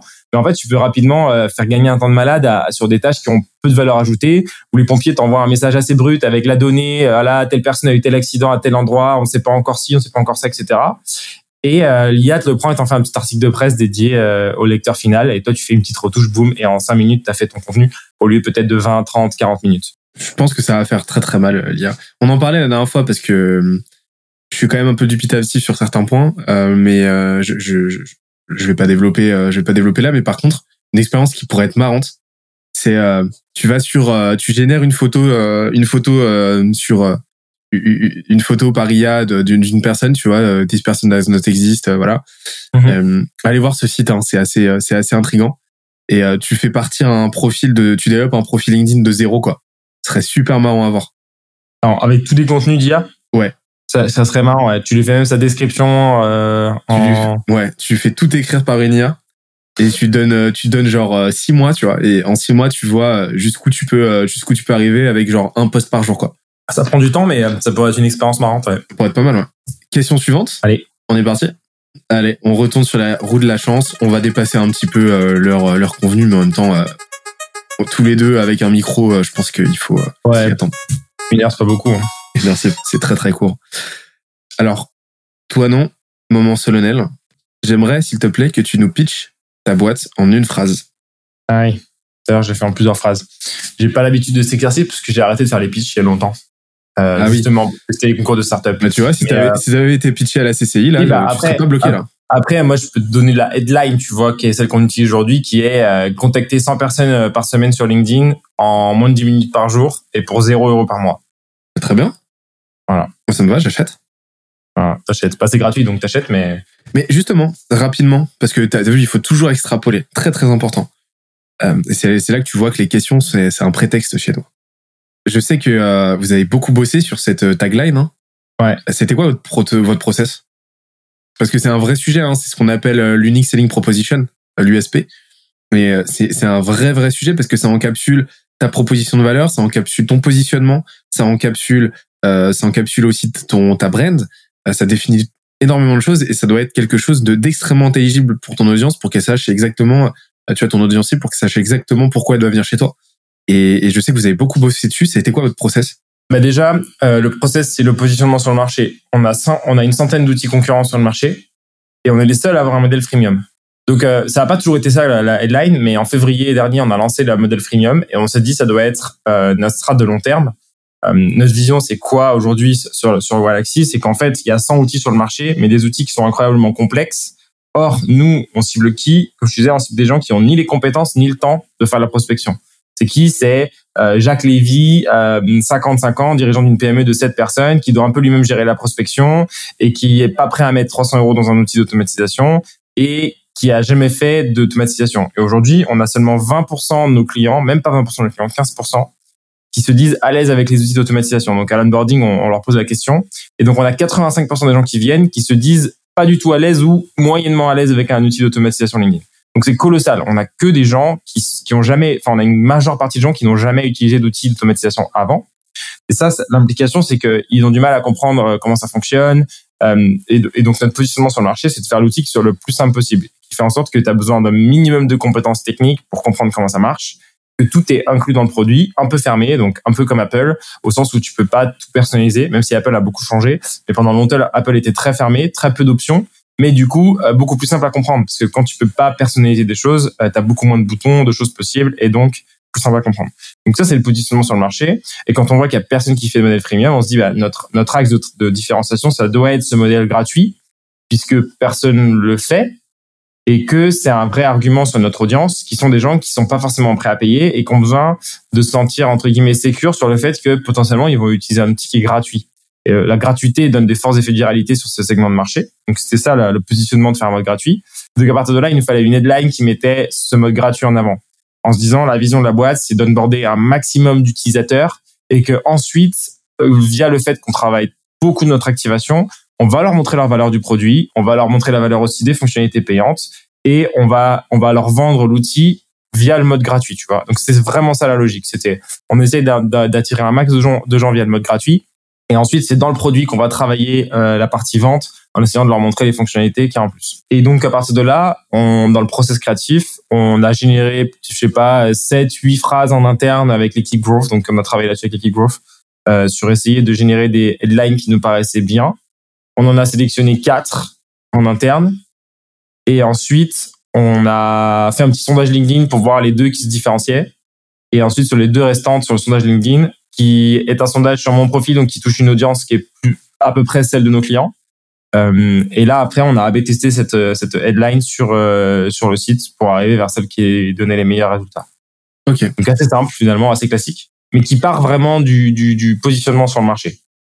Mais euh, on, on sous-estime trop l'importance de la redondance, tu vois. Euh, écrire, tu vois, écrire plusieurs, écrire plusieurs USP, euh, écrire plusieurs accroches, c'est un truc que, euh, c'est un truc, euh, écrire voilà, euh, sur YouTube par exemple, tu vas écrire 10, 10 titres LinkedIn, euh, 10 titres LinkedIn, 10 titres de vidéo et, euh, et ensuite tu vas sélectionner le meilleur. Et ça c'est super important quoi.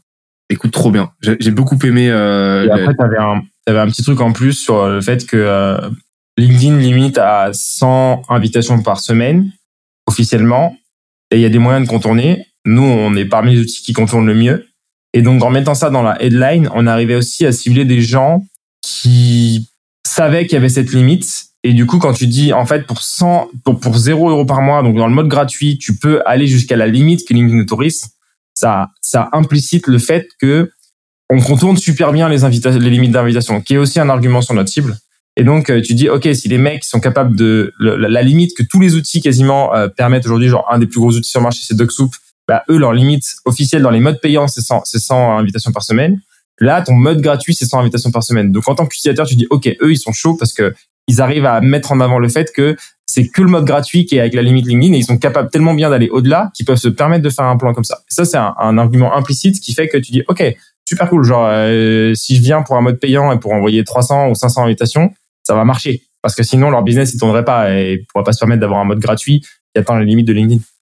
Ok. Et t'as as observé que cet argument, les gens y étaient réceptifs? Ouais, ouais.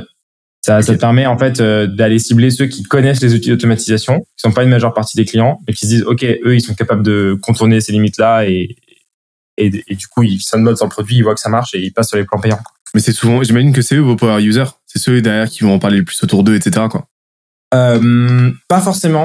Ouais. Euh, ceux qui vont en par- là où on a le- l'effet de référent le plus fort, ça reste sur notre segment type justement euh, d'une personne qui pour qui la prospection automatisée c'était super compliqué et qui s'est retrouvé sur le produit à lancer sa campagne en trois minutes et qui commence à avoir des gens qui lui répondent sur LinkedIn et qui lui répondent positivement et qui commence à signer son premier deal ou sa première opportunité.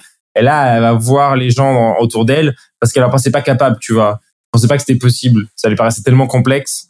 Euh, et donc typiquement, ça va être ça, ça va être ce Jacques qui du coup va voir son pote euh, entrepreneur de la PME d'à côté pour lui dire euh, ah bah tu sais que j'ai j'ai trouvé cet outil, c'est génial. Euh, là, j'ai signé deux gros contrats avec. je te conseille d'essayer. quoi. Ok. On retourne sur la roue de la malchance cette fois-ci. J'ai envie parce que là, là, là, on on n'a pas encore, on n'est pas encore tombé sur des, des questions vraiment croustillantes, tu vois. Ouais. J'ai envie qu'on cesse encore, tu vois, deux petites, euh, deux petites chances de. Au pire, tu dis que tu fais tourner la roue et t'en choisis une. Hein. Ouais, mais j'y ai pensé, j'y ai pensé, figure-toi, mais euh, mais euh, mais mais non, j'ai envie de maintenir l'honnêteté, euh, l'honnêteté du concept.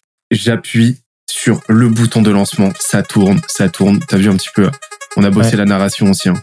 Il y a, il y a du travail, il y a du travail. J'aurais pu faire commentateur de roue qui tourne.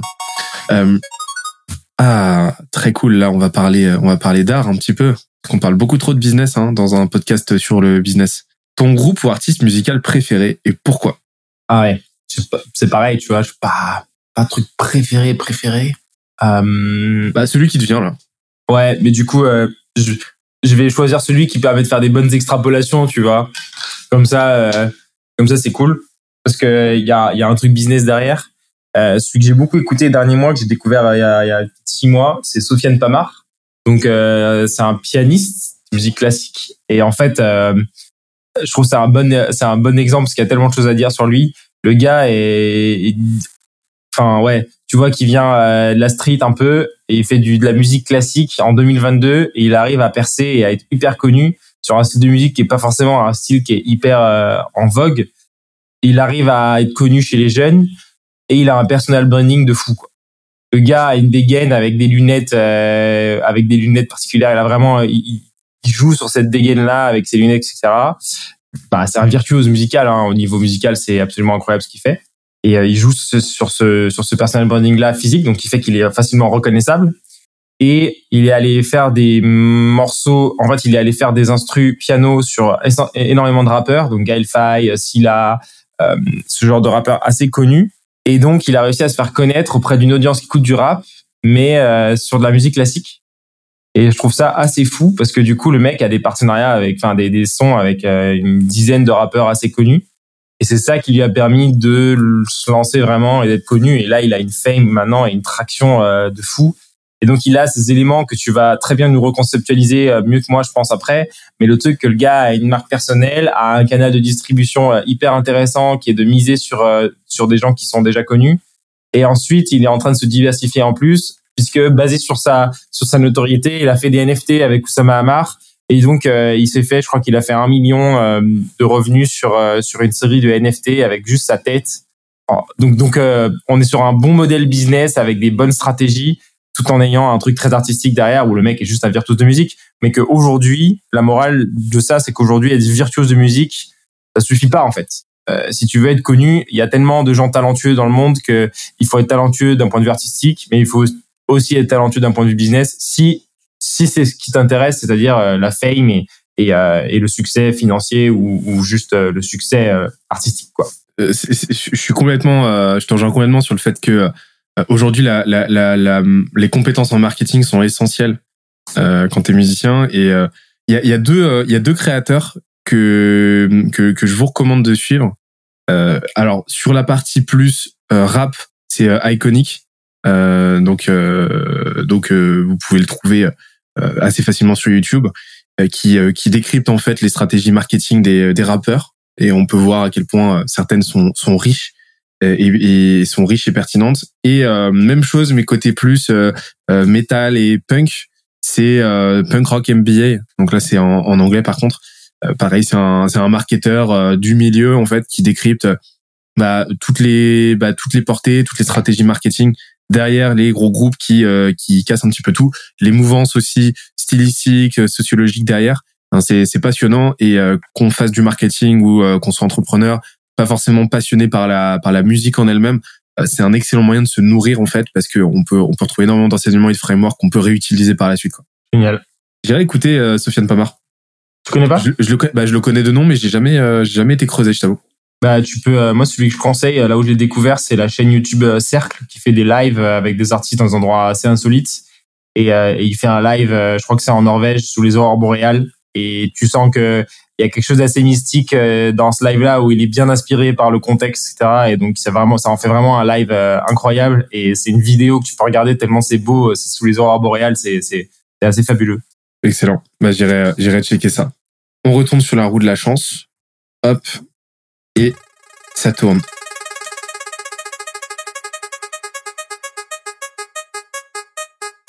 J'ai l'impression d'être un, commentateur, tu sais, euh, qui essaie de meubler euh, en plein Roland Garros. Ouais. Les trois défauts que tu détestes le plus chez les autres. Je dirais que euh, la, la paresse. Alors, la, j'aime, ouais, la paresse, c'est un des trucs qui m'énerve le plus, au sens euh, pas forcément au sens de rien faire, tu vois, si t'apprécies rien faire, mais au sens de pas avoir le contrôle de ta vie, tu vois. Euh, je suis halluciné par le nombre de gens qui subissent leur existence et qui laissent les trucs passer et qui à aucun moment essayent de reprendre le contrôle. Et en fait, euh, c'est un peu cliché, mais t'as qu'une vie, quoi. Et donc, euh, euh, pour moi, c'est un challenge permanent d'essayer de déterminer ce qui te rend heureux, ce qui te rend malheureux et d'agir pour que tout ce qui, est, qui peut être en ton contrôle, donc très stoïcisme comme comme vision du monde, mais tout ce qui est pas en ton contrôle, bah euh, tant pis quoi, de l'accepter, et tout ce qui, qui, peut être en ton contrôle et qui peut te permettre d'améliorer ta condition et d'être plus heureux, bah d'agir pour ça quoi. Et que euh, c'est maintenant que ça se passe en fait. Il y a rien d'autre que l'instant présent, et donc c'est maintenant que ça se passe. Donc euh, la paresse au sens ouais, de, de, de, de, subir sa vie et de pas être un minimum exigeant avec soi-même, c'est quelque chose que j'ai avec lequel j'ai beaucoup de mal chez les gens. Euh, le deuxième, je dirais que c'est euh, la partie obstination dans ses principes. Donc justement, c'est ce qu'on a évoqué au début, mais c'est les gens qui se remettent jamais en question et qui remettent jamais en question leur point de vue. Je pense qu'on a une vision du monde tous, on a un prisme. Euh, J'ai déjà vu parler plusieurs fois de ça dans des posts, mais cette notion de on voit tous la vie par un prisme donné, mais en fait notre prisme n'est pas forcément meilleur que les autres. Ça veut pas dire qu'il faut pas assumer ton prisme et agir dans ce sens-là, mais c'est essayer d'imaginer quels sont les autres prismes de la vie, quelles sont les autres manières de voir le monde et les gens qui euh, remettent pas ça en question et, pensent que leur prisme il est unique et il est d'une vérité absolue j'ai beaucoup de mal et le troisième défaut je dirais euh, que le troisième défaut c'est un défaut que j'ai en plus donc c'est pas mal. Parce qu'il faut savoir se remettre en question justement. C'est euh, l'égocentrisme au sens de toujours amener beaucoup de choses à soi de toujours euh, parler de soi et de pas forcément s'intéresser aux autres. Et j'admire à l'inverse j'admire les gens qui ont cette capacité à s'intéresser aux autres de manière euh, comment dire inconditionné tu vois. Donc ce qu'on appelle l'amour inconditionné en, spiritualité qui est vraiment cette chose de ils vont être ils vont s'intéresser à ce que tu fais et ils vont en être passionnés et ils vont en dériver du plaisir de t'écouter parler de ta vie quoi. Et, euh, et c'est quelque chose que moi j'essaie de développer au fil du temps que je pense sur lequel je m'améliore mais euh, qui est pas du tout quelque chose de naturel euh, au départ. Et donc j'admire beaucoup ces gens qui ont, qui ont cette sagesse. Et donc à l'inverse un des défauts qui m'énerve, c'est les gens qui vont faire parler que d'eux et qui vont jamais justement euh, s'intéresser aux autres. Et je sais que j'ai un peu ce défaut, donc euh, c'est bien de, de noter. Bah déjà t'es loin d'être le seul. Et puis l'important d'avoir conscience, enfin c'est que d'ailleurs tu peux bosser dessus. Trop cool. J'ai pas grand chose de plus à rajouter sur cette sur cette question. Je trouve que ta réponse était déjà très très riche. J'ai pas envie que ce soit la dernière. Écoute, ça dépendra de la qualité, tu vois. Ça dépendra de la qualité. On, on, on vous emporte avec nous, hein, euh, où vous soyez. Hein, au, au, fond de la steppe sibérienne. Je, je vais arrêter avec les énumérations. Tu sais que là, les gens, ils sont juste en vacances dans un camping à Palavas-les-Flots. Hein. Euh, tu t'imagines des vacances euh, en haut du mont Everest ou, euh, ou dans la dans la plaine sibérienne, mais les gars sont juste euh, à la plage avec tous les autres touristes euh, à Palavas. Hein. Bah, je vous le souhaite. C'est très bien Palavas. Hop là, pendant que nous, on est en train de cuire dans nos dans, dans nos salles de, de 3 mètres carrés là. C'est ça. Allez, je lance la roue de la malchance. Allez, ça va, jusque-là, elle était tranquille, ta roue de la malchance. Ouais, ouais, ouais. ouais c'est la première itération. Hein. Les, les, les, prochains sont peut-être pas autant vernis. Alors, ah là, par contre, celle-là, elle va être bien. Euh, tu vois, elle va être bien. Toi, non. J'aimerais que tu nous racontes le pire moment de gêne de ta vie pro. Oula, de ma vie pro? Ouh, putain. Ou perso, perso, mais euh... je, je te le souhaite pas un moment de stress, c'est pas pareil, quoi. Un moment de gêne, hein, vraiment un moment de malaise, quoi. Visiblement, il y en a pas eu parce que ce serait censé être un truc ouais. qui te remonte direct. Mais euh, vraiment le, le, moment le plus euh, désagréable, quoi. Je vais, c'est, j'ai pas forcément un moment de gêne, gêne, mais c'est tellement lunaire comme euh, comme situation que ça fera bien l'affaire, je pense, pour illustrer, pour répondre à ta question, parce que j'ai pas de moment de gêne vraiment qui me viennent. mais c'est le jour où on a accueilli notre première salariée dans la boîte donc Amandine qui est notre head of acquisition aujourd'hui. On avait lancé, donc on l'avait on l'avait recruté pour travailler sur le projet WAPI, donc le projet de camping. Au final, pendant l'été, on a pivoté et on avait la bêta de, de prospecting qui tournait pendant l'été et elle est arrivée le 2 septembre matin, qui était le jour du lancement de prospecting en version payante. Et c'était un lundi matin. Et en fait, on avait le dimanche soir, on s'était retrouvé euh, entre associés vers 20h et on avait préparé la mise à jour. Le problème, c'est qu'il y avait plein de bugs qu'on avait dû résoudre et donc on avait fait une nuit blanche. Et donc, euh, on n'avait pas dormi de la nuit pour résoudre les bugs. Et en fait, on avait complètement oublié qu'elle arrivait le matin. Et donc, euh, elle est arrivée à 8 heures. Il y avait quatre gars dans une pièce où ça devait puer le fauve parce que ça faisait, ça faisait 15 heures d'affilée qu'on était dedans. On était complètement explosé. Et on a dû l'onboarder sur le produit en lui expliquant qu'elle arrivait et qu'en fait, elle, elle, elle, allait travailler sur une autre boîte. Ça avait plus rien à voir. Ça était passé d'un truc dans le camping à, à un outil d'automatisation LinkedIn on était complètement décalqué euh, par la par la nuit. Et en plus de ça euh, on a donc on a on a un délire chez chez Galaxy c'est d'avoir euh, des sons qui sont joués sur une enceinte en fonction euh, des paiements. Et à l'époque on mettait d'autres événements euh, tu vois dès que quelqu'un s'inscrivait on avait un son on avait un gros gong de méditation etc on a dû les enlever parce qu'il y avait trop de trop de bruit. Mais on a toujours les sons des paiements. Et ce jour-là les devs avaient décidé de mettre un son pour que dès qu'un utilisateur se connecte et qu'il passe sur la nouvelle version de l'application ça joue un son.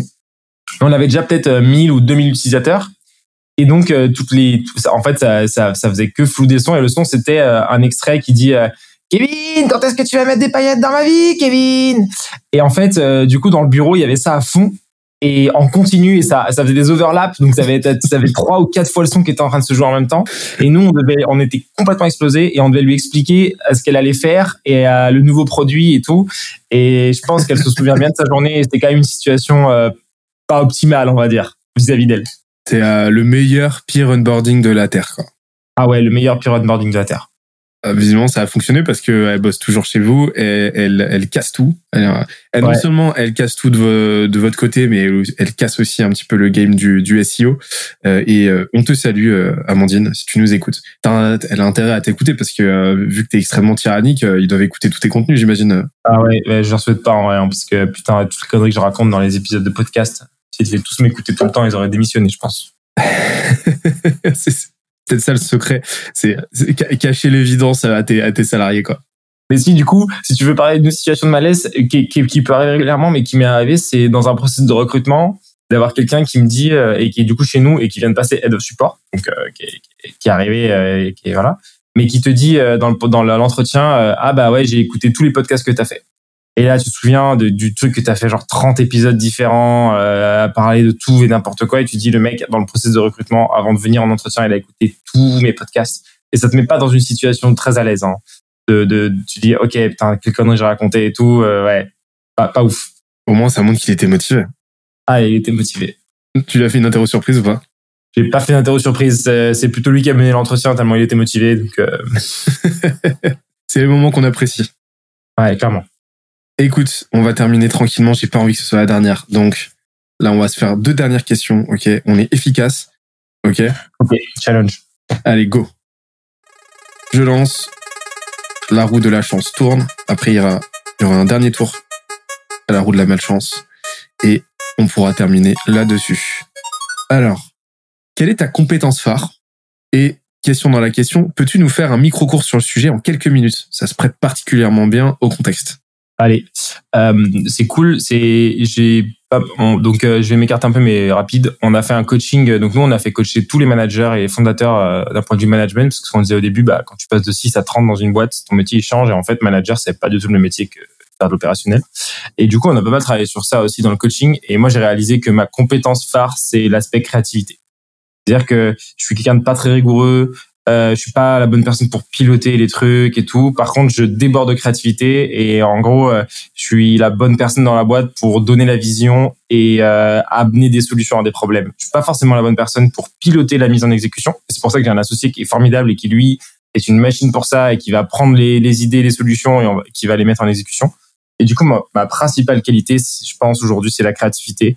Et euh, je pense que c'est comme ça que les équipes le ressentent, au sens où ils voient le nombre d'idées que je peux apporter et du coup ils savent qu'ils peuvent se reposer sur moi quand c'est une problématique, que je vais leur trouver des solutions. Et du coup un micro cours sur le sujet. Euh, bah déjà on est tous différents, donc c'est compliqué de potentiellement euh, dire aux gens euh, comment être créatif. Je pense que je suis créatif de base, mais je pense qu'il y a quelques principes de base. Il y en a, je dirais qu'il y en a trois. Hein, comme ça, je vais essayer de les structurer. Je dirais qu'il y en a trois. Le premier, c'est de laisser place des moments de place à la créativité. Donc euh, la marche, la méditation, le yoga, le sport, euh, tous les moments d'attente dans la vie. En fait, aujourd'hui, on est bombardé d'informations. Euh, on reçoit des notifs tout le temps et notre cerveau il est pas du tout fait pour ça et ça lui génère du cortisol et du coup qui est l'hormone du stress et donc ça fait monter ton rythme cardiaque et ça te met dans des situations de survie entre guillemets en permanence dans ta vie tous les jours qui font que ton cerveau est beaucoup moins libre à la créativité. Parce que la créativité tu l'as quand ton cerveau il a il peut se reposer que ses sens ils ont besoin d'être moins en alerte sur euh, sur euh, son mode survie euh, primitif. Et donc ça c'est assez fondamental. Et donc éviter au maximum de scroller Instagram quand t'attends le bus quand t'attends le tram regarder autour de toi prendre des moments pour respirer par le ventre écouter les sensations aller dans la nature et maximiser toutes ces activités là euh, qui font que tu es plus créatif. Et si je m'adresse aux entrepreneurs, il arrive un moment où l'heure que tu taffes en plus au bureau, elle est contre-productive. Parce que quand tu as une équipe qui grandit, en fait, l'impact d'une heure de travail très opérationnel, elle est, elle est ridicule par rapport à la taille de ton équipe. Mais l'impact d'une heure de repos ou de créativité que tu vas laisser dans un autre contexte euh, va potentiellement te donner des solutions à des problèmes euh, que tu n'aurais pas trouvé et donc tu vas avoir un impact qui est meilleur, tu vois. Donc moi, par exemple, je fais beaucoup de parapente en ce moment. Je me suis mis au parapente. Bah, j'y vais en moto. Euh, j'ai 3, 4, 5 heures d'affilée où je parle quasiment à personne et je suis en moto et en parapente et dans lesquelles je trouve mes meilleures idées en fait. Et le lendemain matin, je reviens. J'ai pris une demi-journée pour aller voler. Le lendemain matin, je reviens. J'ai des idées de fou parce que j'ai eu ce moment de créativité et j'ai eu plus d'impact sur ma boîte en, en étant dans cet état-là qu'en étant au bureau à faire des choses. Tu vois. Donc, euh, donc ça, c'est un truc important. Le deuxième, c'est de noter ses idées. Euh, fondamental euh, de noter ses idées. Une idée, ça allez, on va dire, ça a 15 secondes de vie. Donc, euh, si t'as pas toujours un truc pour noter tes idées, bah juste tu, ta créativité, elle sera pas maximisée en fait parce que tes idées vont disparaître. même si t'es créatif, tu t'en souviendras pas. Moi, j'ai quatre notes sur mon téléphone. Je fais un système super simple. J'ai quatre notes. J'ai une note pour mes idées de post LinkedIn. J'ai une note pour mes idées de business au sens large, c'est-à-dire des projets que je voudrais lancer dans ma vie. J'ai une note sur euh, les idées d'amélioration très typiques au produit, donc tout ce qui touche au growth, donc des idées d'expérimentation un peu originales qu'on pourrait implémenter. Et le quatrième, c'est tout le reste. Euh, c'est toutes les idées un peu de concept, de vision de la vie, d'idées qui, qui rentrent pas dans les trois premières catégories et que j'écris au fil de l'eau. Et c'est pas structuré. Hein. C'est vraiment au fil de l'eau comme un feed euh, dans lequel je remplis ma note et je peux revenir dessus régulièrement euh, pour voir ce que j'ai écrit. Des fois, c'est débile. Et en fait, euh, plus d'une idée sur deux que t'écris, elle est débile. Mais il y a une idée sur deux que t'écris qui est intéressante. Et donc, c'est pour ça qu'il faut tout écrire et jamais juger ses idées avant de les, les, les avoir posées. Et il faut les juger à plus de 24 heures minimum. Et le troisième point sur la créativité, ben, en fait, c'est de pratiquer c'est que la créativité c'est un muscle et donc il faut noter les idées mais il faut aussi les implémenter il faut euh, travailler, il faut curer du contenu, s'exposer à un maximum de stimulus, faire des transversales entre des domaines. Euh, en fait, euh, tu vois, on en a fait pas mal aujourd'hui, mais appliquer des concepts philosophiques au business, appliquer des concepts artistiques au business et inversement. Et en fait, il y a plein de concepts qui s'appliquent à plein de, de, de, transversales ou de verticales différentes que tu vas pouvoir transposer et du coup apporter des solutions qui n'ont pas été mises dans, la, dans le domaine dans lequel tu es parce que ça n'a pas été envisagé, parce que les gens sont euh, euh, bloqués dans leur dans leur système, et donc euh, faire passer une idée d'un système à un autre est vachement efficace. Donc tous ces trucs de créativité, de, de pratiquer quoi, curer du contenu et mettre en application. Mais, mais du coup, comment tu concilies les deux, la partie 1 et partie 3 C'est en gros, tu t'alloues vraiment des moments. C'est pas quelque chose de compulsif. Tu vas être comme ça à tout moment en train de scroller, de faire ta curation de façon très décousue. C'est tu t'alloues des moments pour aller faire ta curation, faire ta veille. Ouais, Ouais, ouais. Des moments pour les intégration et des moments pour euh, pour dériver. Mais tu vois, par exemple, euh, écouter un podcast en voiture, c'est un mix des deux. Euh, tu vas pas forcément écouter le podcast de manière hyper attentive, mais il y a des trucs qui vont donner des idées, qui vont te donner un peu des des inputs euh, dans ton schéma de pensée. Et après, ton schéma de pensée, il va dériver. Et à partir d'un mec qui a dit un truc dans un podcast, tu vas divaguer et plus écouter le podcast vraiment pendant 10-20 minutes parce que tu vas être en train de dériver sur un truc. Et c'est ça qui va t'amener une, une solution, tu vois. Par contre, euh, interdit de faire ça avec les jeunes branches. Hein. Quand vous, nous euh, écoutez. Ah bah euh, je fais ça toujours avec les jeunes branches. Hein. Ah ouais? Ah, J'écoute tous les épisodes et voilà. Ah merde. Ah ouais, mais oui, mais faut l'écouter en pleine conscience, quoi. Faut, faut pas, faut pas, faut pas digresser. Hein. et la dernière question. Alors, on a complètement, on a complètement fait exploser les compteurs. Hein, ouais. En même temps, tu m'as demandé un micro cours sur la créativité et j'avais moins de 5 minutes pour le faire quand même. C'est les, c'est les aléas, c'est les aléas très injustes euh, du hasard euh, hasardeux. Voilà. Je pense que les gens à 1h25 ils vont me mettre en en x05 pour arriver à, à suivre ce que raconter. Tu sais que toi, tu parles vite, c'est très très dur de t'écouter en fois en fois 2 Ah ouais, tu m'étonnes. Ah, faut être concentré. Hein. Déjà en fois 1 Déjà en fois 1 t'arrives pas à te suivre toi-même. Ouais. Alors, retour, dernier, dernier retour. Allez simple sur la roue de la malchance. C'est parti, ça tourne. Allez. Les taux se resserrent. Et on termine là-dessus. Hop là.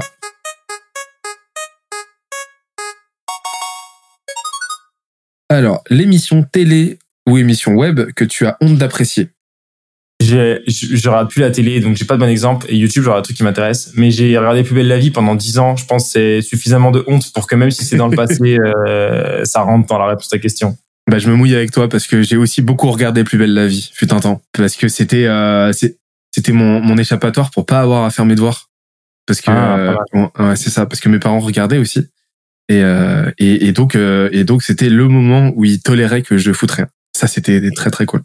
Moi aussi, c'était un truc familial. On regardait tous ensemble. Du coup, il y avait ce truc euh, un peu euh, quotidien. après, après manger, tu vois, tu cales pendant 25 minutes. Tu regardes l'épisode de Plus belle la vie du soir. Mais il y a une honte mêlée d'une certaine nostalgie aussi, quand même. Hein. Oui, oui, oui. même si c'était bon, le contenu en lui-même était pas ouf, quoi. Ouais, ouais, c'est clair. Je crois que ça va bientôt s'arrêter.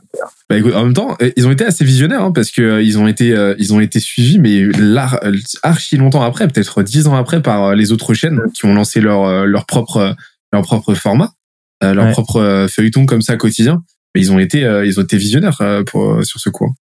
Écoute, toi non, très très content d'avoir fait ce, ce, ce petit long, plus long que prévu épisode on a fait plus de 50% par rapport à ce qui était prévu à base, mais euh, en même temps, ça, ça m'étonne pas euh, venant de nous. Tu fais partie des épisodes les plus longs hein, sur la saison 1 et euh, c'est pas étonnant non plus. Est-ce que tu as aimé l'exercice? Ah, c'est génial, le format, j'ai adoré les questions comme ça, vraiment qui sont différentes et en même temps le fait que tu peux rattacher ça au, au, business et à plein de concepts et tout, c'est hyper original comme format et ça se prête bien, je pense, à, à ton truc intersaison estival, donc carrément. Trop cool. il y aura d'autres épisodes avec d'autres invités pour voir ce que ça donne. Eh ben, je, je, je me suis demandé d'où l'idée me venait parce que euh, j'essaie toujours de, retracer, tu vois, l'historique de mes idées. Je crois que, que, que Thibaut Louis fait la même chose de son côté. Et, il introduit toujours en posant, en posant des petites questions comme ça un peu random. Voilà, petit clin d'œil, petit clin d'œil à son podcast qui d'ailleurs est, est, très intéressant. Euh, bah écoute, ravi que ça t'ait plu, ravi que ça t'ait plu et euh, on se dit à très très vite pour euh, pour la prochaine. J'ai très très chaud. Je pense que toi aussi. Et je ne sais pas du tout comment conclure. Donc je pense qu'on va on va terminer avec euh, on va terminer allez on va on va terminer avec un, un, un morceau de salsa. Voilà, on va pas faire d'outro pour cette fois-ci. Morceau de okay. salsa, on termine là-dessus. On en parle danser, c'est bon, pas obligé de danser? Bah vous pouvez danser à, à Palavas ou euh... dans la plaine sibérienne ou dans la plaine sibérienne, exactement. À très très vite tout le monde. Salut, profitez bien et mettez de la crème solaire.